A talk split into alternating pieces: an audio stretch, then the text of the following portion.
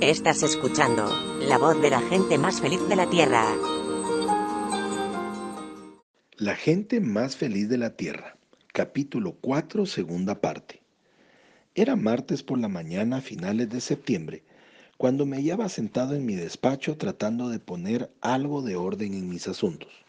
Al principio, difícilmente oí el teléfono que repicaba junto a mi codo. Cuando tomé el auricular, Tardé unos segundos en darme cuenta de que la persona que se hallaba al otro lado del teléfono estaba llorando. Era Rose. Decía, Hospital Downey, tan pronto como puedas. ¿Quién? ¿Qué? dije estúpidamente. Florence, repitió ella. Mientras conducía de camino a Whitaker esta mañana, acuérdate de la niebla que había. Oh, Demos, ella ni siquiera debió haber visto del todo al camión. Todavía sin comprender, corrí hacia mi carro y cubrí como un relámpago las escasas cuadras que me separaban del hospital de Downey.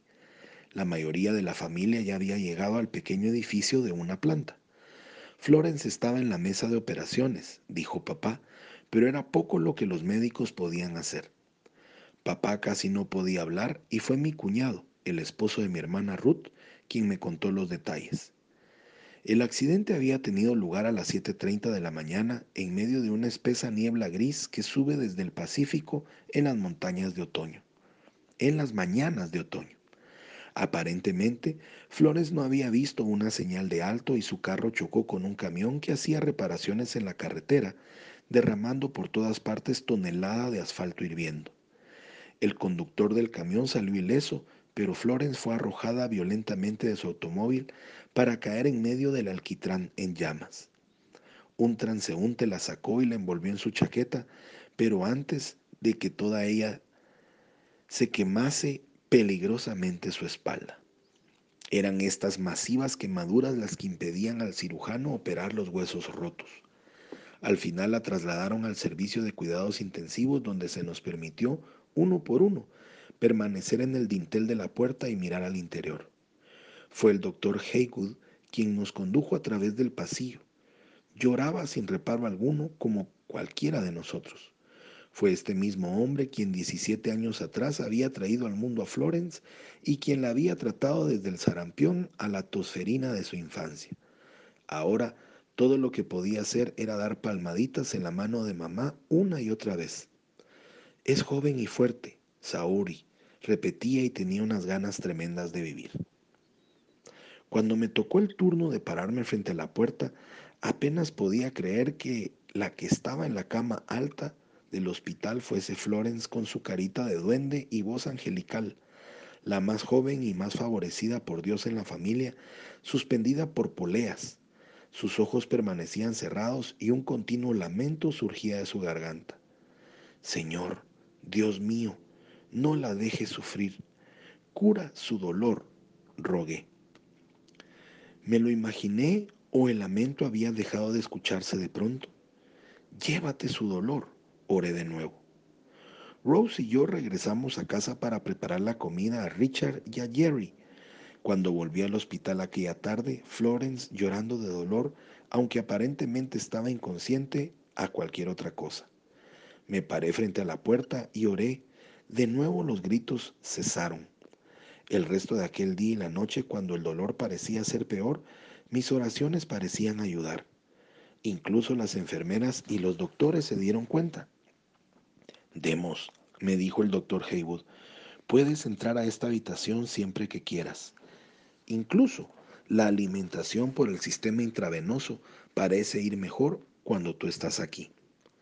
Así que me proveyeron de una bata blanca, máscara y gorro quirúrgico, y una silla para que me sentase a la cabecera de la cama. Durante los siguientes cinco días pasé el tiempo que me fue posible en aquella habitación. A la vez que ella recobraba conciencia, el dolor aumentaba. Ni las drogas, ni la cantidad de diferentes inyecciones parecían surtir efecto. Los únicos ratos que Florence dormía, me contaban las enfermeras, era durante mis visitas. El por qué las cosas tuvieron que suceder así era algo de lo que yo no tenía la menor idea. A menudo recordaba 11 años atrás cuando Florence se rompió el codo y yo había sabido una mañana en la iglesia que ella sería sanada. Un extraño lazo parecía unirnos a Florence y a mí. Sin embargo, esta vez la sanidad no había seguido a mis oraciones. Un alivio temporal del dolor sí, pero no el cese del peligro que se cernía sobre ella. Fue entonces cuando el peligro más grave apareció.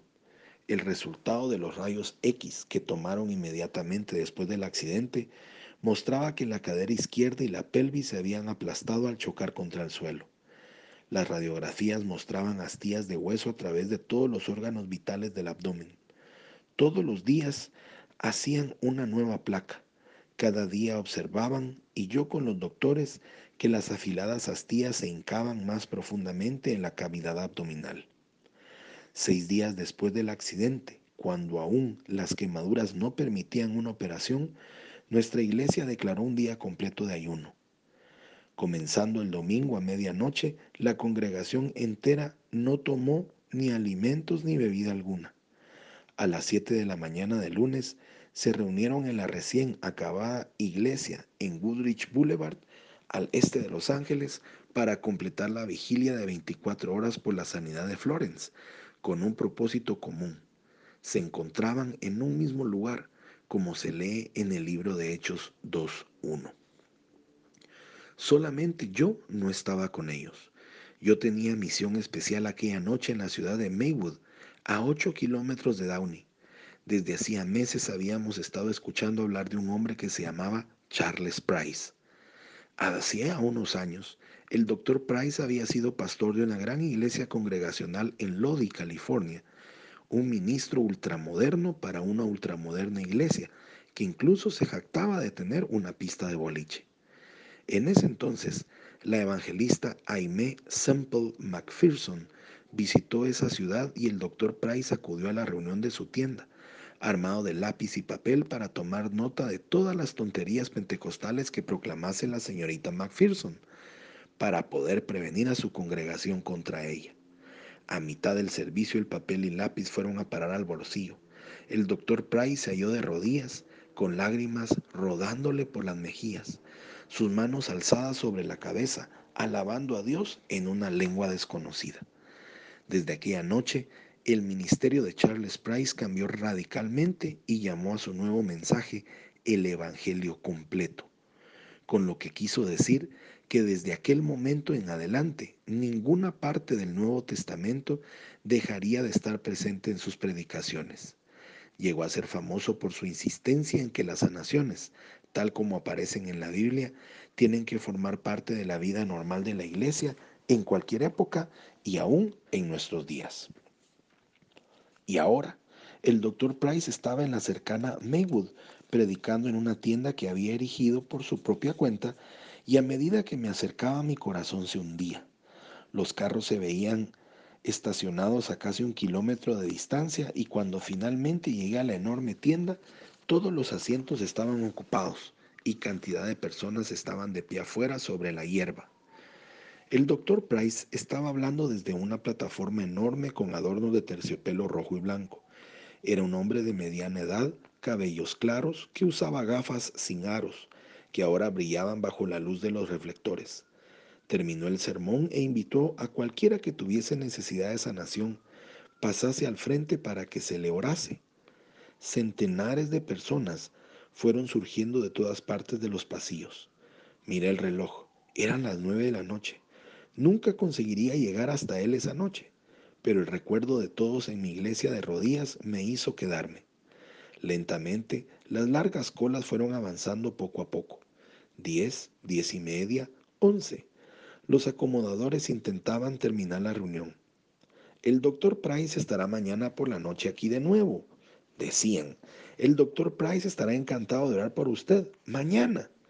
El doctor Price estaba tomando su Biblia y la botella de aceite con que ungía a los enfermos y le grité, Señor, se dio la vuelta e intentó ver a través de las brillantes luces.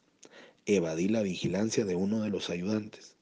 Doctor Price, mi nombre es Demos Shakarian y mi hermana tenía un accidente automovilístico.